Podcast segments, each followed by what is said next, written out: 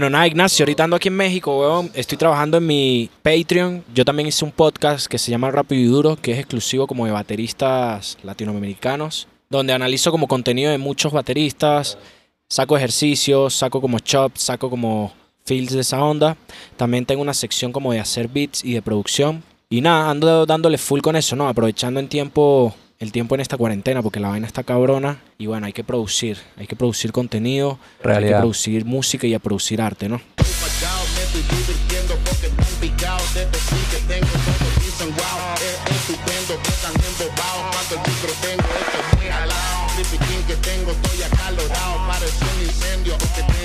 el abrigo de Fran Lucas, nunca tuve peo ni por Lucas ni por puta, quieres mi atención y que contigo yo disputa, pero yo no pierdo tiempo con cualquier hijo de puta, que están aquí chupan, el único bueno se llama Super.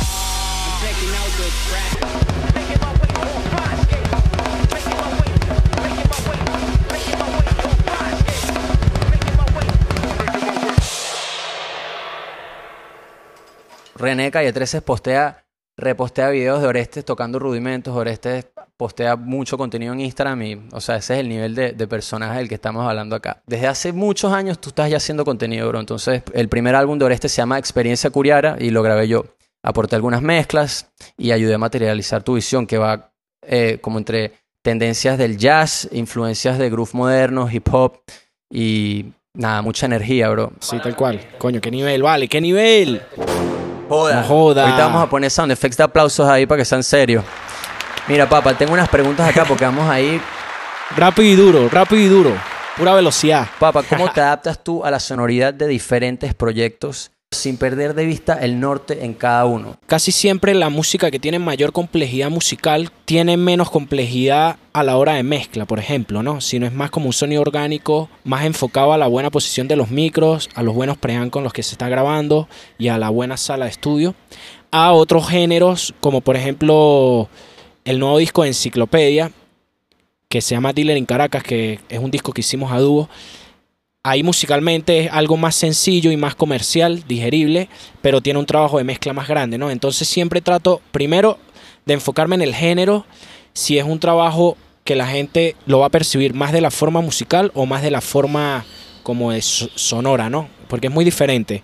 Cuando tú ves un proyecto súper complejo musical que necesita un sonido súper clean para poder como percibir todos los detalles musicales que está tocando el baterista o el pianista o el contrabajista, aún por Claro. ejemplo seguir un beatmaker que está tocando un groove súper básico pero con una mezcla súper pesada, comprimida, con efectos, delays, cosas, ¿sabes? Entonces siempre me enfoco como en eso, como más que todo el género y qué quiero mostrar con el tema. Eso es muy, muy importante también. Normalmente cuando quiero mostrar en mis Brutal, cosas personales como el virtuosismo o cosas complejas en la batería, lleva un trabajo de mezcla como más sencillo. Pero hay otros temas y otros proyectos que quiero mostrar más bien como una, un aspecto sonoro más grande y con más efectos y cosas así. Entonces el playing es más relajado y me enfoco más en la mezcla, ¿no? Pero sí, me adapto como más que todo a los géneros. Eso tiene sentido totalmente. ¿Cuál crees tú que es la clave en la forma como manejas tu tiempo para realizar todos estos proyectos sin volverte loco? Yo quiero vivir de esto y en Latinoamérica, o sea, hay músicos en, en Estados Unidos que viven de hacer jazz y viven de hacer música experimental y de hacer hip hop instrumental y esas cosas y le va súper bien. Tienen su como su nicho de público muy amplio y pueden girar y pueden hacer dinero y pueden conocer el mundo haciéndolo. En Latinoamérica está más difícil porque está súper cabrón porque no es un, no es o sea, no está como en la cultura de la gente, ¿no?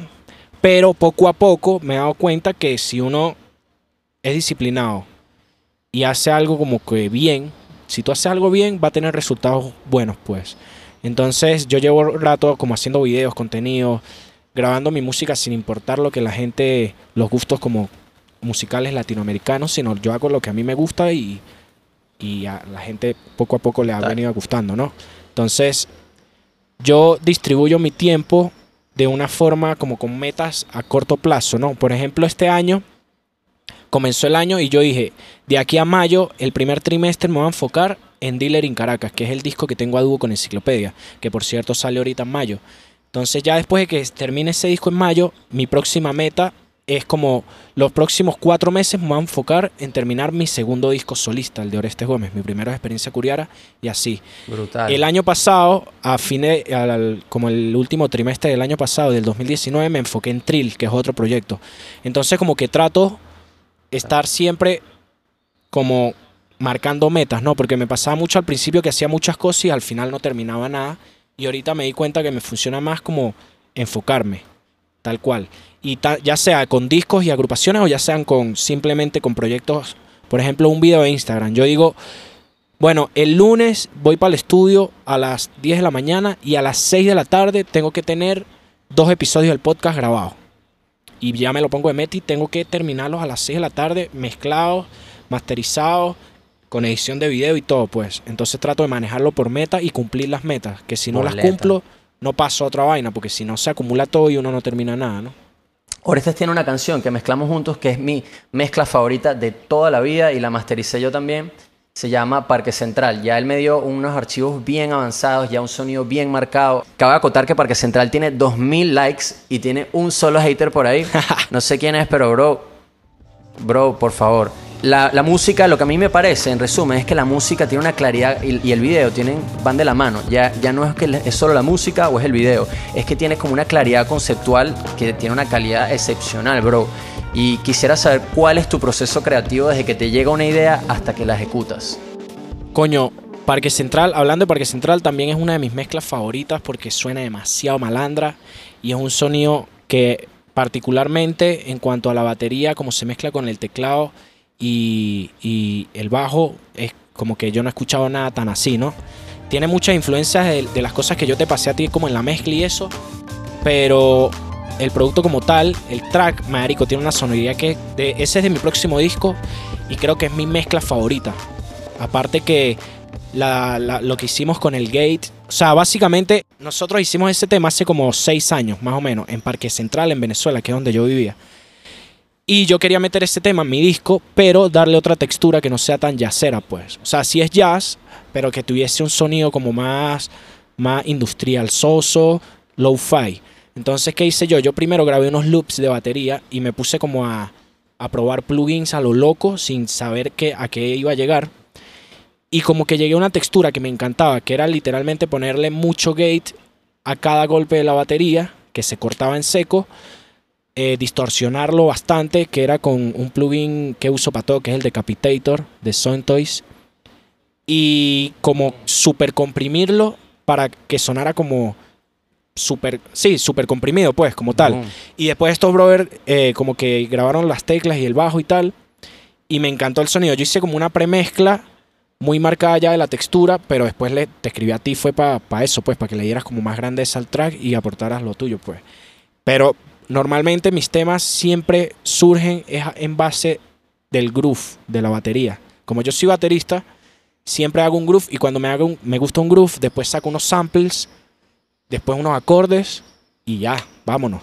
Eh, Eso era una duda personal que yo tenía con cómo habías alcanzado el sonido ese, pues, pero qué bueno que estás aquí explicándole a la gente en tanta profundidad. Poco a poco te fuiste asociando con marcas más grandes y tienes más control sobre el contenido que haces y cómo el branding de, de tu marca se asocia con ellos y viceversa. Desde hace unos años sé que vas a el NAM en LA. Me acuerdo una vez que estábamos comiendo pollo ahí en el valle, en Caracas, y me dijiste que la vuelta era ahorrar, invertir y que ese trip valía y que totalmente la pena. Es curioso como, como ver que tú tenías una visión y bueno, quisiera saber que me hablaras un poco del- del- de, los, de los sponsorships, de los patrocinios, qué le recomiendas tú a la gente, cómo ha sido un poco tu, como tu Claro, proceso. coño, lo de los patrocinios es un proceso, es un proceso como que lleva tiempo. Yo digo que lo principal de, de buscar patrocinio es que tú estés en realidad. Esto es sin ser ni echón, ni, ni ser muy humilde. Es que te sientes y digas si en realidad te los mereces y si en realidad tienes un nivel del cual las marcas se van a sentir como orgullosos, ¿no? Porque al final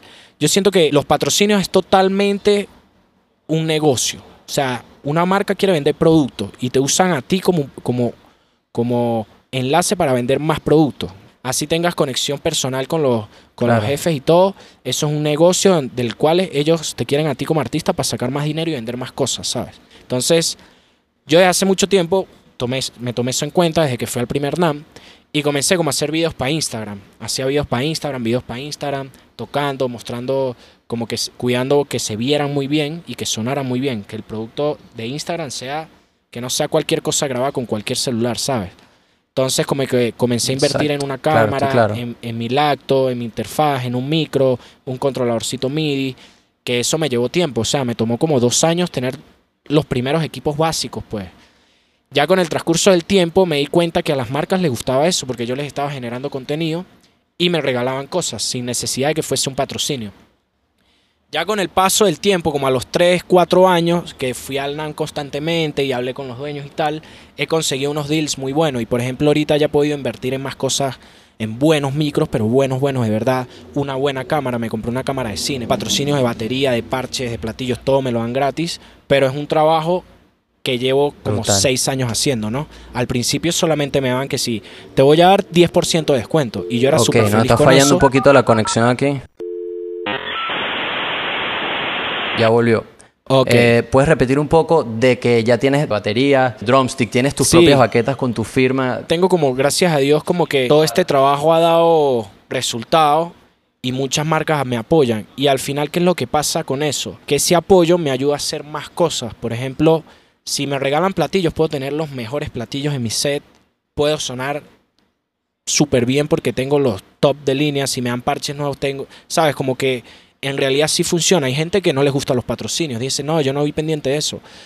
Pero yo no comparto eso porque para mí los patrocinios son importantes. Native Instrument Claro. aunque yo no soy artista de Native Instrument, ellos me patrocinan y como que les gustan los videos que yo hago en Instagram. Y ellos me regalaron, por ejemplo, todo Contact. Y gracias a ese patrocinio que me dieron, yo estoy, yo estoy haciendo todo mi disco. Entonces estoy hablando que me dieron casi dos mil dólares en producto que al final mi forma como de agradecerles es generando contenido y haciendo música, ¿no? Que, ellos, que eso es lo que ellos necesitan. Entonces yo lo que les recomiendo a todos es que Claro. primero inviertan en hacer buenos videos y segundo que piensen que al final es un negocio. La marca necesita artistas que promocionen su marca. Si ustedes no suben fotos, no los etiquetan, no suben buenos videos donde el producto se vea bien, porque esa es la otra. Hay gente que hace videos de platillos o de baquetas o lo que sea y hay mala luz o lo hacen en su cuarto, entonces como que no es atractivo visualmente y eso no les interesa a las marcas, ¿no? Eso es lo que me ha funcionado a mí. Eso está bueno, man. ¿Qué importancia le das tú a la música clásica y al sistema de orquestas más, más o sea, siendo más específico? ¿Qué representa eso para el desarrollo artístico de, de- de estos artistas, incluyéndote? Y la otra parte de la pregunta es qué importancia le ves a la calle en contraste con respecto a este aspecto Claro. académico, a la Claro, guataca, claro. pues. Yo creo que ambos tienen el mismo peso. Creo que los dos se complementan. Tanto la calle, esta onda de la guataca, la calle, como, sí, eso tal cual, como con la onda clásica y la disciplina y estudiar como teoría, estudiar lectura y toda esa onda, ¿no? Para mí la orquesta, para mí y para todos mis amigos que puedo hablar por ellos, creo que la orquesta fue muy importante por muchas razones, pero creo que las más importantes es, uno, la forma en que nos inculcaron la disciplina. La disciplina musical es muy importante. Por ejemplo, en el conservatorio era ir todos los días a las 10 de la mañana, ensayar, después clase, después estudiar y después otro ensayo con los panas. Todos los días. Y tenías que estudiar y tenías que darle, porque aparte no es un hecho de solo estudiar para sacar buenas notas. Es un hecho de que tus amigos tocan tanto que tú no te puedes quedar atrás, ¿sabes? Y, y todos tienen la misma mentalidad de que quieren vivir de la música, ¿no? Eso es algo que yo siento que en la orquesta era brutal. También que en la orquesta estaban las giras. Estudiábamos mucho para quedar en la mejor orquesta para poder irnos de gira por Europa, por ejemplo, ¿sabes? Entonces, al final creo que más allá de todo lo que uno estudia en el conservatorio y música clásica y todo eso, es más como el tema de disciplina y de enfoque que le da a tu carrera, ¿no? Eso por un lado. Por el otro lado de la calle, bueno, hay ciertas cosas que no aprendes en el conservatorio y en la orquesta, ¿no? Por ejemplo, cómo resolver cosas sin, sin, sin tener como recursos, ¿no? A mí me pasa mucho que hay shows que, por ejemplo, me pasó una vez con Enciclopedia. Nosotros con Enciclopedia el formato es Enciclopedia cantando con un 4 y yo en la batería y yo voy lanzando samples y secuencias en una laptop. Que la laptop sale por una interfaz de cuatro canales, que es bajo, voces y LR de todo lo demás. Hubo un show que no había cajas directas. Entonces la batería estaba fea, los parches estaban chimbos, como que todo era un desastre. Pero por la misma calle nos pudimos resolver. Conseguimos que si un auxiliar, sacamos las secuencias que si por el audífono de la lacto, este, yo resolví los parches con mucha, mucho adhesivo, como que el show se pudo dar a pesar de todas las circunstancias, ¿no? Brutal. Y como ese ejemplo, hay muchas cosas que se aprenden en la calle y también como muchos trucos técnicos que no sé, que no salen en libros, ¿no? Por ejemplo, en el audio sé que siempre pasa, ¿no? Que aprendes muchas cosas en la calle que, que no salen en ningún libro, ¿no? Yo siento que los dos, Claro. tanto la calle como lo sinfónico y eso, tiene demasiado peso.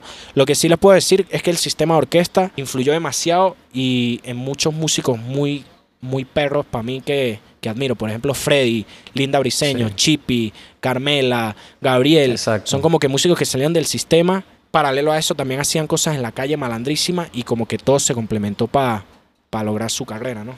Gilmer, Gilmer marico, que también. está en el Circo del ¿sabes? Sol ahorita, Gilmer- por ejemplo. Gilmer, claro, una locura. ¿Cómo te cambias el gorro de instrumentista a productor, artista principal? O sea, cuéntame más de ese proceso en el que tú sabes un show completo que está dependiendo de ti, eh, con artistas grandísimos en tarimas frente a miles y miles y miles de personas, y de repente cómo dices, sabes que ahorita yo voy a dirigir mi video y esta es mi visión creativa y la voy a ejecutar así, así, asado, y ya la tienes como muy clara. Eso es lo que me- impresiona. Claro, eso también lo he estudiado bastante. Al principio me pegaba mucho porque siempre trataba de... O sea, como todos, mi fuerte es la batería. Siempre veía todo desde el aspecto baterista y no es así. Ahora sí como que me cambio el switch totalmente y pienso como en función del producto. Yo sé que esto suena raro porque la gente dice que, que el arte no hay que pensarlo como si fuese un producto. A mí me funciona pensarlo así, pues es una opinión personal. Entonces, en mi música, mi producto, llamando a mi arte un producto, tiene una visión muy clara, tanto visual como de sonido, pues. Entonces, siempre que trabajo en función de eso, le doy prioridad a qué es lo que marca más ese concepto, ¿no? El virtuosismo en la batería, la mezcla y la colorización de videos. Son las, las tres cosas que marcan más como mi, mi fuerte, o sea, mi proyecto personal, ¿no? Brutal. Entonces, ¿qué es lo que pasa? Cuando ya estoy trabajando con otro productor, como productor de otro artista, ya me fijo en ese producto. Si yo estoy trabajando con, no sé, con Enciclopedia, o por ejemplo, yo soy productor de Universal y tengo una sesión con algún artista urbano, ahí cambian totalmente esos tres enfoques, ¿no? Que sería que sea comercial, que hable de amor, en el caso de si la canción hable de amor, y que suene cool, por ejemplo. Entonces ya es totalmente diferente a mi Claro. proyecto. Entonces tengo que cambiarme el switch y enfocarme como a esos puntos. Y cuando ya estoy en vivo, mi, mi concepto de mi show en vivo es muy diferente porque soy yo solo lanzando samples. Es muy diferente esos tres puntos que trato de lograr con los tres puntos que logro en plataformas digitales.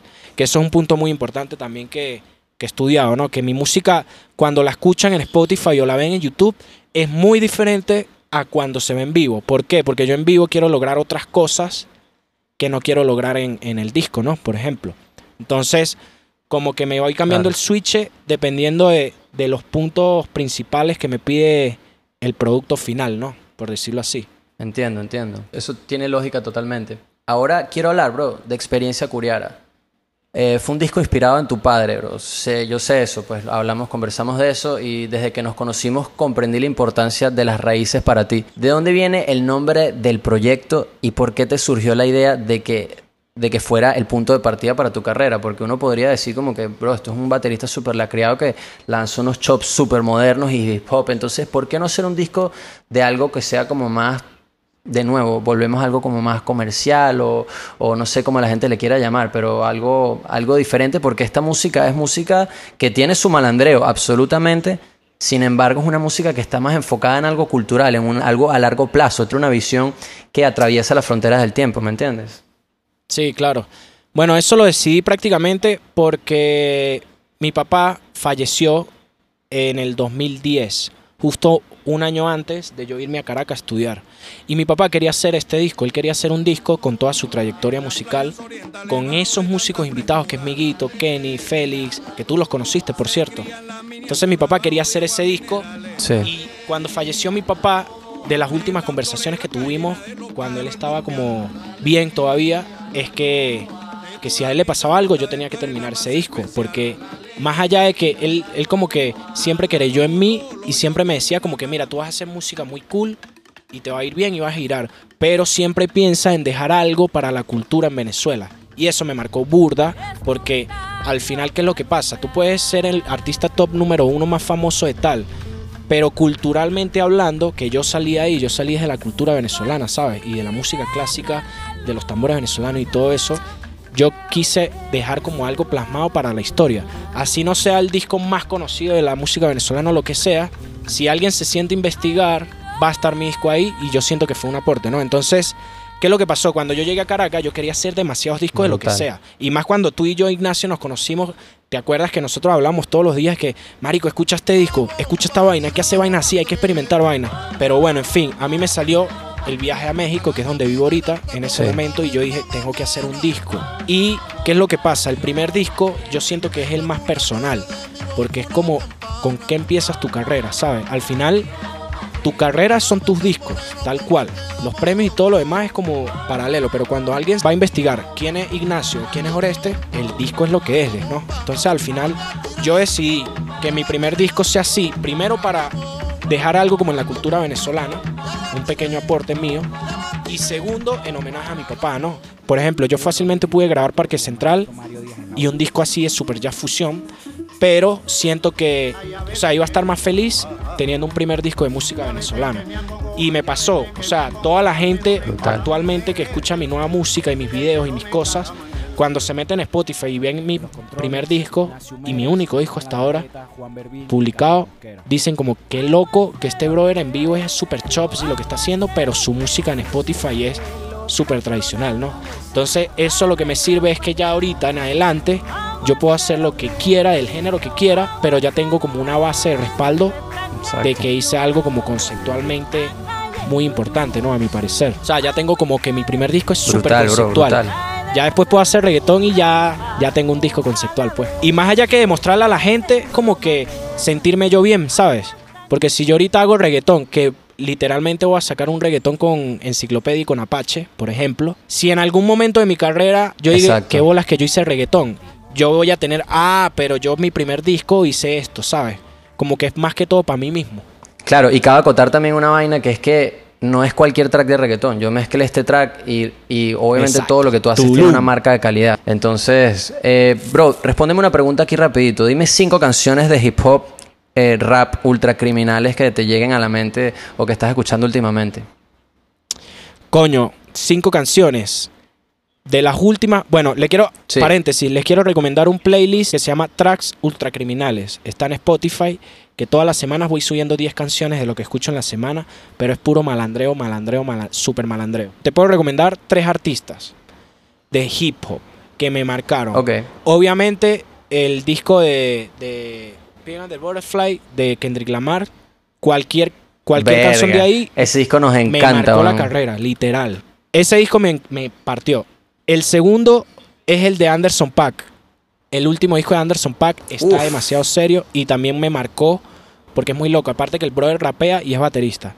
Y tercer artista de hip hop que me marcó Exacto. demasiado, un brother que se llama Stanley Drums. Se escribe S-T-L Ah, claro. N D R M S. Bueno, tú después lo pones ahí, Ignacio, en edición. Pero este brother me impresiona porque él hace beats, pero sus mezclas son demasiado grandes. Incluso siempre que mezclo con Ignacio, le mando referencias al brother porque yo quisiera sonar así, pues. Está brutal. Obviamente, hay otros artistas que me han marcado como Jay Dilla. ah, hay una banda de jazz hip hop que se llama Ghost Not también, que es de los percusionistas y el baterista de Snarky Poppy. Entonces, nada, como que esos artistas son los que me han marcado de verdad en lo que hago.